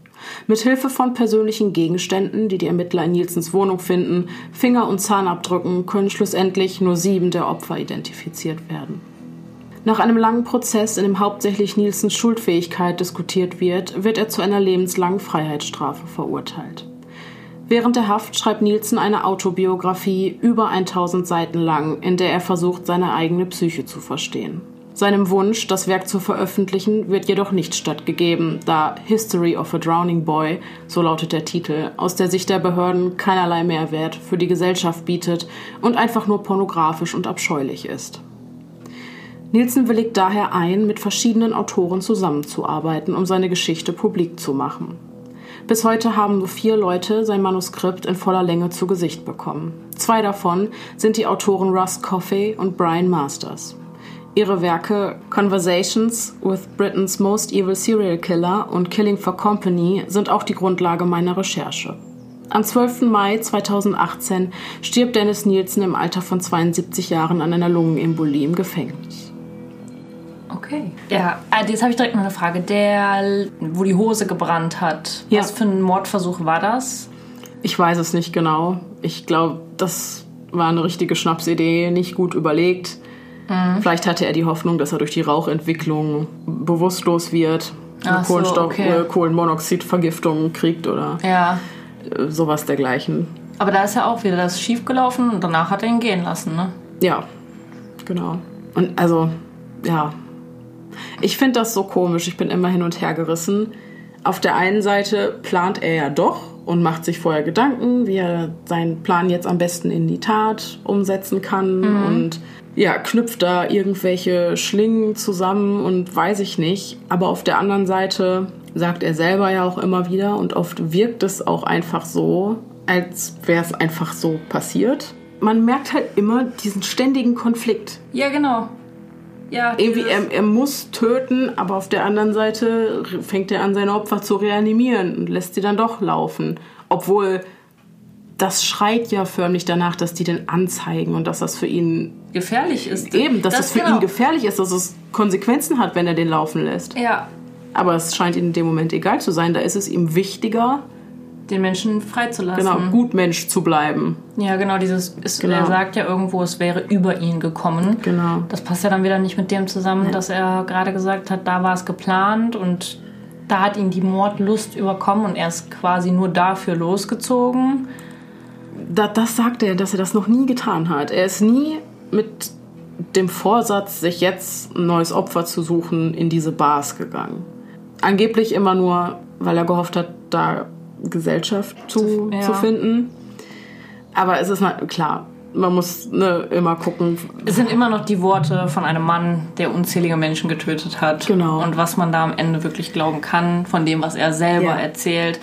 Wobei die Polizei auch gesagt hat, dass die von Anfang an hatten die das Gefühl, dass der unheimlich ehrlich ist mit dem, was er sagt. Also dass er gar nicht mehr versucht, da irgendwas zu vertuschen oder zu beschönigen.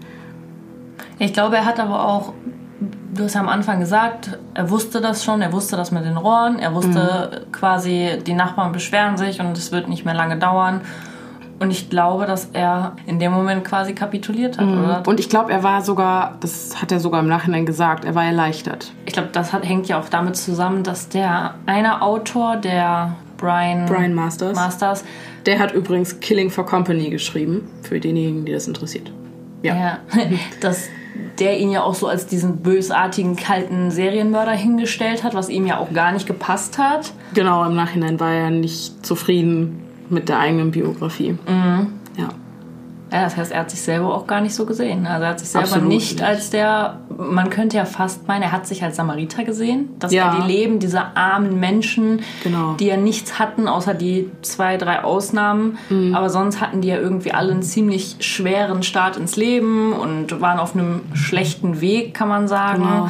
Und er stellt sich ja so ein bisschen als Samariter hin und sagt, ja, ich beende euer Leid, Mhm. ich beende euren Schmerz. Also ich glaube, er reflektiert das gar nicht so. Ja, als wäre das eine andere Rolle, die er spielt quasi, dieser Mörder. Die aber so nichts mit ihm, Ja. mit seinem alltäglichen Ich zu tun hat. Ich könnte mir sogar vorstellen, dass das eine automatische Strategie ist, um, also gar nicht bewusst, Vom Gehirn so eine, Genau, einfach- Schutzmechanismus. Genau, einfach, einfach weil er auf diese Art und Weise mit seinen, ob bewusst oder unbewusst, auf diese Art und Weise kann er mit seinen Taten besser leben, Ja. wenn er es so sieht. Ja, klar, sich selber einreden, das, was ich gerade mache, mache ich ja auch für die andere Person. Ich glaube, man Genau. kennt das selber auch. Jeder hat bestimmt schon mal irgendwas gemacht, wo er sich gedacht hat, so, ja, Ja, mache ich ja auch, genau, Ja, genau, wo die eigentliche Motivation, aber eine ganz andere war. genau. Ja. ja. Schwierig. Ich bin wirklich total gespannt, was du mir nächstes Mal über ihn erzählst, also über seine Vergangenheit, über seine Kindheit und ähm, wie er zu so einem Menschen geworden ist oder Ja. ob, ob er, man sagt ja immer, die Menschen werden so nicht geboren, aber ne, Vielleicht. wer weiß, genau. Ja, Vielleicht ja doch. Ich muss ganz ehrlich sagen, dass ich bei meiner Recherche durch ein Wechselbad der Gefühle gegangen bin. In meinem Moment fand ich das natürlich einfach, war schockiert und fand es abscheulich und furchtbar und hat, ne, klar, war gedanklich total bei den Opfern. Und desto mehr ich über diesen Menschen an sich und über die Vergangenheit erfahren habe, desto schlüssiger wurde das alles für mich. Und Nekrophilie, da reden wir auch in Teil 2 ausführlicher drüber, ist für mich immer eine Sache gewesen. Mir ist klar, dass das eine von der Norm abweichende Störung ist, aber bei der fiel es mir immer ganz besonders schwer, das nachzuempfinden. Warum sollte ein Ja. Menschen das Bedürfnis haben, intim mit Leichen zu werden? Weil du kannst dir Krankheiten holen und was nicht alles. Und das, ist, das hat was mit Tod zu tun. Das ist eigentlich all das, wo, die, wo, dein, wo dein Instinkt dir sagt, bleib da weg von. Ja. Aber ja, desto mehr ich darüber gelesen habe, das war für mich einfach alles letzten Endes total logisch. Und ich hatte wirklich diesen Moment, wo ich mir im Anschluss dachte, wenn mir das passiert wäre, was ihm passiert ist, wäre ich vielleicht genauso geworden. Ja, das ist das, genau, sowas weiß man halt nie. Ne? Man Genau. weiß nie, was schafft es, dich so zu verändern, Mhm. dass man solche Taten begeht. Und es ist, es spielt ja auch so ein bitterer Beigeschmack mit, weil er ja, der Titel Killing for Company, finde ich, irgendwie Ja. beschreibt es ja auch ganz gut, weil ähm, er hat die ja auch mitgenommen, weil er nicht alleine sein wollte und er hat sie ja auch behalten. Also er hat sie ja wirklich dann bei sich Mhm. Ja. behalten, mit denen in einem Bett geschlafen Ja. und weil er nicht einsam sein wollte. Und ja, Da- Das macht es halt auch irgendwie traurig. Genau. Und das, also Ja. zumindest bei mir, löst das das Gefühl von Mitleid aus. Auch wenn es ein Serienmörder ja, ist. ein, ein Serienmörder ist. Also ich dachte mir auch beim Lesen oft, dass ich ähm, zu verständnisvoll bin. Ich finde, man gerät in so einen Konflikt, ja. aber das ist halt, wie ich empfinde. Ja, und ich finde, Ne? das Ich glaube, in dem Fall ist es nachvollziehbar. ja, in meinen Augen dieses, dieses von, diese böse Menschennatur, dass das wirklich so ein Genau. von Grund auf Ja. bösartiger Mensch ist, das glaube ich einfach Das nicht. glaube ich auch nicht. Ich, wie gesagt, ich glaube, das lässt sich halt alles zu großen Teilen auf ganz, ganz viel Verzweiflung zurückführen. Und ähm, sicherlich, das ist es halt auch immer. Viele Menschen im Fall von Depressionen oder so, wie viele Leute sagen, reiß dich zusammen, Ja, mach dies, mach Ja. das, keine Ahnung. Aber es versteht nicht jeder, dass da wirklich Prozesse im Gehirn stattfinden auf ganz faktischer, biochemischer Ebene. Da steckst du nicht drin, da hast du keinen kann, ja. Einfluss drauf. Und genauso, glaube ich, ähm, kann es halt auch dazu kommen, dass du nekrophile Neigungen entwickelst oder so. Ja. Oder diesen Drang zum Töten. Wobei das, das sicherlich nochmal eine andere Sache ist. Und das alles, ich betone das nochmal, das alles entschuldigt das nicht, um Gottes nein. Willen. Nein, nein, das will auch keiner von uns beiden sagen Nein. damit. Wirklich nicht. Ich will jetzt auch nicht sagen, so, ach ja, ist ja alles nicht so schlimm. Nein, Genau. das meine ich überhaupt nicht. Nur, dass da ein kleiner Funke von, ein minimaler Funke von vielleicht nicht Verständnis ist auch schon falsch ausgedrückt. Es gibt eigentlich gar kein Wort, um das zu beschreiben, was Ja. man da fühlt, sondern ja, Ja, doch, Verständnis in seiner rationalen Form schon. Einfach nur, ich verstehe, warum, Warum. das passiert ist. Ja. Nicht, ich kann es nachfühlen, also nicht, nicht ich, ich fühle das, ich bin da ganz bei dir, das nicht, sondern Nee. einfach nur auf einer ganz sachlichen Ebene, ich verstehe, warum das passiert ist. So. ja. Und ähm, ja, das ist einfach so, auch wenn wir uns mit der Psyche von Tätern beschäftigen. Wir versuchen uns das, was passiert ist, zu erklären, aber damit möchten wir es nicht entschuldigen. Nee, genau. Ja, Das ist ganz gut wichtig zu verstehen. Ja. Also ich finde es auch ganz schwierig, das zu kommentieren oder das zu beurteilen. Zu beurteilen, das maße ich mir auch gar nicht an, sondern halt, ähm, ja, man hat das Gefühl, es ist sowieso egal, was man jetzt sagt. Das, äh, Es ist schwierig. es ist schwierig, ja. genau. Aber ich fand es halt einfach interessant. Ich wollte halt gerne wissen, wie du das beurteilst. Ob Ob ich auch so einen Funken von diesem Ja. habe, dass man fast schon Mitleid mit ihm hat. Na, Mitleid, das hört sich wirklich schwer man kann das alles. Nein. Boah, okay, schwieriges Thema. Ja, wir können jetzt noch eine Stunde darüber reden, wie schwierig wir es finden. Genau, dass aber Quintessenz ist, du bist da ganz bei mir Ja. und hast das gleiche Problem wie ich und bist total zweigeteilt und ähm, ja, ich glaube, die nächste Folge macht es nicht besser, Super. aber ja, Ja, genau. er hat ja auch seine Strafe dafür bekommen. Das, wie gesagt, das bringt niemanden zurück. Das ist klar. Auf jeden Fall. Aber ähm, er war ja auch scheinbar auch glücklich darüber, dass er gefasst wurde. Ja, es hat eine große, es hat ihn sehr erleichtert. Genau. Ne? Also, Und für diejenigen, die an Karma glauben und Gerechtigkeit wollen, Dennis Nielsen ist sehr qualvoll in seinem eigenen Dreck auf gut Deutsch gestorben. War wohl nicht schön.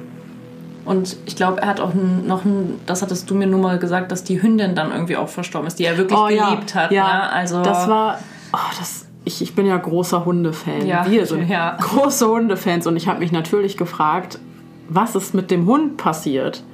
ja. Ja, und ähm, blieb ist drei Wochen nach seiner Verhaftung leider verstorben, weil ja, die ihn wohl sehr vermisst hat. Und das muss man wirklich, also er war ein guter Hundepapa.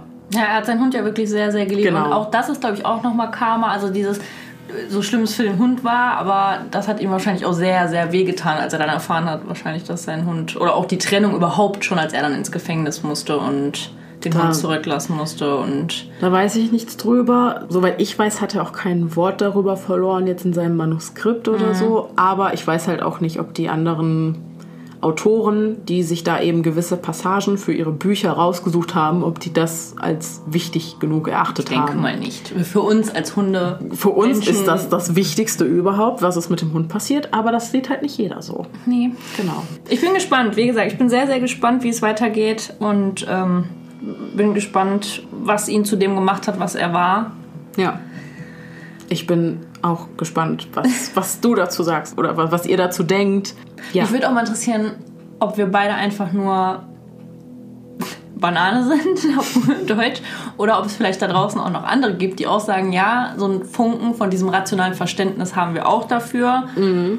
Oder ob ihr jetzt sagt, wie kann man nur, wie kann man dann, wie kann man nur wie so- kann man nur Ja, dafür. genau. Nein, also Ja, eure Meinungen könnt ihr mir natürlich wie immer mitteilen. In einer respektvollen Art und Weise. Jeder hat andere Meinungen und das gilt es zu respektieren.